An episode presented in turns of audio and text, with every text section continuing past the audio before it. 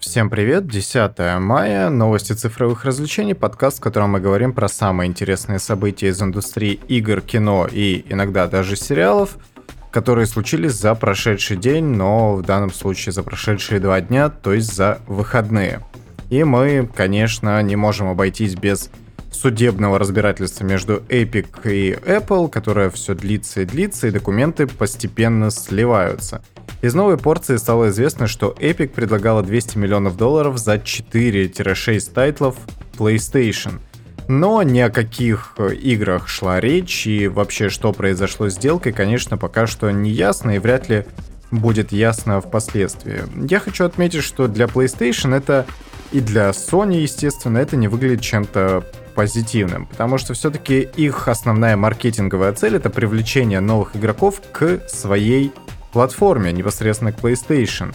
Поэтому чем подобным образом они могут руководствоваться, заключая подобные сделки, я не совсем понимаю, тем более 200 миллионов долларов за 4 крупных тайтла или даже за 6. Это небольшая цена, учитывая то, насколько крупными проектами являются те же Last of Us, Uncharted и некоторые другие эксклюзивы Sony. Ну, конечно, надо отметить, что Epic обращались также к Microsoft и Nintendo — но и там они встречают некоторое недопонимание, потому что Microsoft, они в принципе и так развивают свою собственную личную платформу, это Game Pass, на котором они регулярно раздают какие-то новые игры по подписочной модели, конечно, но тем не менее. И Nintendo никогда не славилась своей любовью к портам на другие платформы. Их вообще любые крупные релизы так или иначе выходят только на собственной платформе. Поэтому на что рассчитывали Epic Games, э, предлагая заключить подобную сделку кому бы то ни было из стройки ведущих консольных издателей, я не знаю, если честно. Тем более, опять-таки, 200 миллионов долларов за эксклюзивность на ПК-платформе, это не выглядит чем-то прям крупным. То есть я понимаю, если вы предложили за каждую там по 100 миллионов, это еще окей, там полмиллиарда. Но 200 миллионов для Sony, которая, опять-таки, постоянно всю свою рекламную кампанию строит на том, что вы можете получить полный experience, играя только на PlayStation, ну, странный подход на самом деле. Еще одна интересная новость о том, что за временную эксклюзивность с Borderlands 3 и с RDR 2 не так уж много в 2019 году Epic Games Store получила. На самом деле, за все время существования Borderlands 3 на этой платформе за 2019 год, когда игра, собственно, и вышла, Gearbox получили только 91 миллион, и это катастрофически мало. Я уверен, что стоимость разработки стоила примерно таких же денег, если не больше. Поэтому за год получить только чуть меньше, чем 100 миллионов долларов, это вообще слезы. Не говоря уже про то, что за месяц, за который была доступна Red Dead Redemption 2 в Epic Games Store, это был временный эксклюзив э, на платформе ПК, было получено только 13,5 миллионов долларов. Никто не покупал в EGS игру, потому что все ее ждали в Стиме, очевидно. Те, кто еще не успел за предыдущий год или полтора, которая она была на консолях, поиграть в нее. Очень странный подход, если честно. В то же время Metro Exodus за год получил 17 миллионов долларов. Это, это просто боль. Там, конечно, была другая история, потому что игра же изначально выходила на всех платформах, включая Steam, и система, точнее, ритейл от, э, господи, как это называется, сервис цифровой дистрибуции, вот. Steam, он пред, предложил игрокам оформить предзаказ на игру, потому что вскоре эта возможность закроется, игра будет продаваться только в EGS. Естественно, те, кто успел оформить предзаказ, их не отменяли ничего, и игра точно так же вышла в Steam, просто ее нельзя было купить. И, разумеется, все, кто хотел поиграть в Metro Exodus, поиграли в нее в Steam, и очень малое количество игроков купило ее в EGS. Разумеется, это не сделало вообще никакого одолжения разработчикам, не сделало одолжения EGS, потому что мало того, что они потратили деньги на э, сам временный эксклюзив, на эксклюзивность, так они еще и не, по не поимели с этого никакой выгоды. Я вообще не понимаю, чем руко руководствуется EGS. Но это еще не все. Список потенциальных партнеров, игры которых могут быть изданы Epic Games, тоже были оглашены. Некоторые соглашения уже были анонсированы, такие как э, э, соглашение с Remedy, Gen Design и Playdead. Но помимо этого есть еще некоторые студии. Это Ice Out, Qubit Studios и Drifter, а также Heart Machine. Вообще, для меня интерес вызывает только последнее, потому что Hard Machine, они сделала Hyperlight Drifter. Это очень такой интересный, по-моему, роуглайк, э, который я покупал на телефоне, но мне никак руки не дойдут в него поиграть, но игра действительно, потому что я не знаю, выглядит действительно классно. И вроде бы как следующий их продукт, это должен быть сиквел, который называется Hyper Light Breakers. Должен быть тоже эксклюзивом на платформе EGS.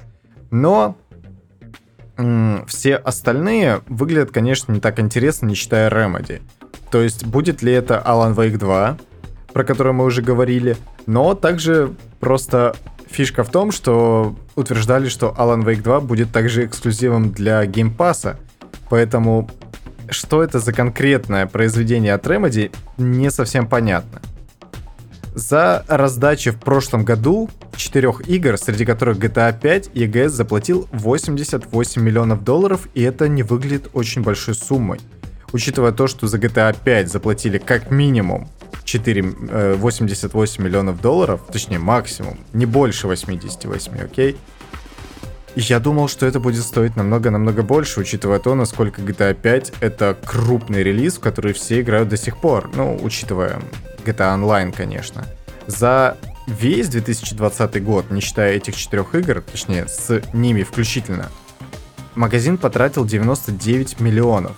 За все это время раздали GTA 5, шестую цивилизацию, Borderlands Handsome Collection, это две части — которую входят э, вторая и пресиквел, а также Ark Survival Evolve.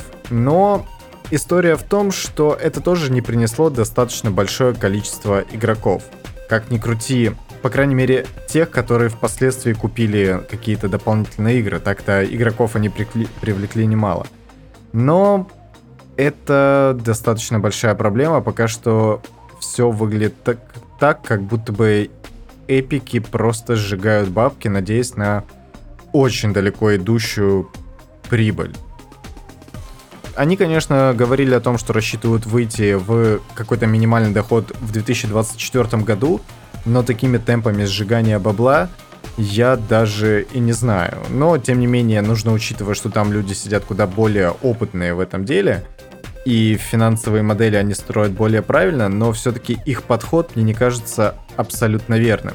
То есть, как я говорил раньше, их удел, мне кажется, это создавать какие-то с нуля эксклюзивные проекты и завлекать к себе игроков. Тот же новый Unreal Tournament, я думаю, собрал бы огромное количество фан-базы, учитывая то, что даже у предыдущих частей огромное количество игроков, которые ждут чего-то нового в этом сеттинге и от этой серии. Поэтому странный подход, конечно. Пока что эпики просто сжигают бабло. На DTF вышла интересная статья. Они разобрали видео YouTube-блогера, который показал, как Last of Us Part 2 работает за кадром. То есть он просто в режиме свободной камеры полетал и посмотрел, как игра в принципе устроена. Я, естественно, не буду тут ничего конкретно рассказывать, потому что, во-первых, это спойлеры, э, и если вы хотите, то можете посмотреть самостоятельно, если уже играли в эту игру. И другое дело то, что это очень сложно объяснить, куда проще показать наглядно. Но, тем не менее, то, что я увидел, оно прям выглядит очень любопытно, потому что это показывает то, при помощи каких костылей разработчики разрабатывают свои игры и на какие ухищрения им приходится идти для того, чтобы экономить ресурсы и при этом выдавать максимально кинематографичную картинку. А я напоминаю, что Last of Us это тотали про полную кинематографичность. Поэтому я, конечно, ссылку приложу в описании к подкасту. И вы можете самостоятельно перейти и посмотреть, если спойлеров не боитесь или уже прошли игру потому что тут действительно есть на что посмотреть. Ubisoft начнет маркировать все свои новые игры как a Ubisoft Original, примерно так, как это делает Netflix со своим Netflix Original.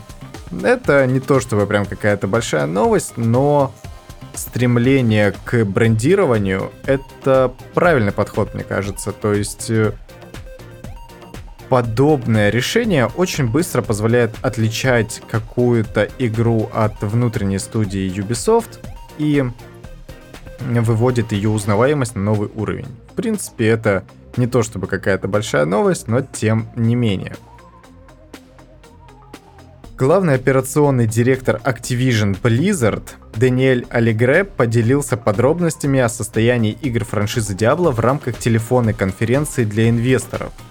Это на самом деле очень интересно, потому что, по его словам, разработчики продвинулись уже на нескольких важных этапах создания Diablo 4, но никаких конкретных сроков релиза он не назвал. Также в компании считают, что Diablo 4 станет следующим шагом в создании тайтлов жанра Action RPG.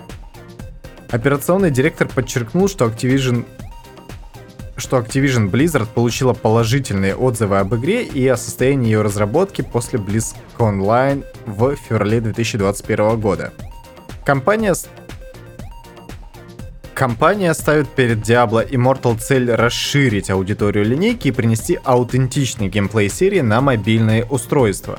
Кроме того, Diablo Immortal поможет заполнить пробел между второй и третьей частью для некоторых игроков, которым не пофиг на лор третьей части. Да. С каждой следующей игрой серии Activision Blizzard расшир... рассчитывает расширить сообщество и превзойти ожидания игроков. Но, да, пока что Diablo 4 выглядит, конечно, не очень любопытно на самом деле, потому что все, что мне, по крайней мере, известно про эту игру, создает впечатление, что это будет просто новая Diablo 3, которая совершенно не Diablo и не то чтобы даже хорошая экшен RPG. По крайней мере, там ставили в упор и, скажем так, во главу угла не игровой experience, а микротранзакции и мультиплеерную составляющую. Я такое не очень приветствую на самом деле, потому что мне кажется, это должно быть, ну, если не второстепенным, то, по крайней мере, должно идти на втором месте после непосредственно синглплеерного опыта для игроков. Diablo 3 в этом плане совершенно не работает. Activision тизерит кроссовер с крепким орешком в Call of Duty. По информациям некоторых СМИ, в игре появится скин Джона Маклейна и, вероятно, других персонажей из экшн-фильмов 80-х. Ничего абсолютно удивительного, то что многие взрослые игроки могут получить удовольствие, играя за своих любимых персонажей из фильмов своего детства. Это, в принципе, достаточно прикольно. Bethesda Game Studios Austin, которая сделала Fallout 76, открыла вакансию для работы над неанонсированной игрой, подробностей о которых пока что нет – Студия ищет серверного инженера, который будет работать над созданием какого-то проекта. Со- в описании вакансии никаких подробностей, как я уже указал, нет. Окей, едем дальше.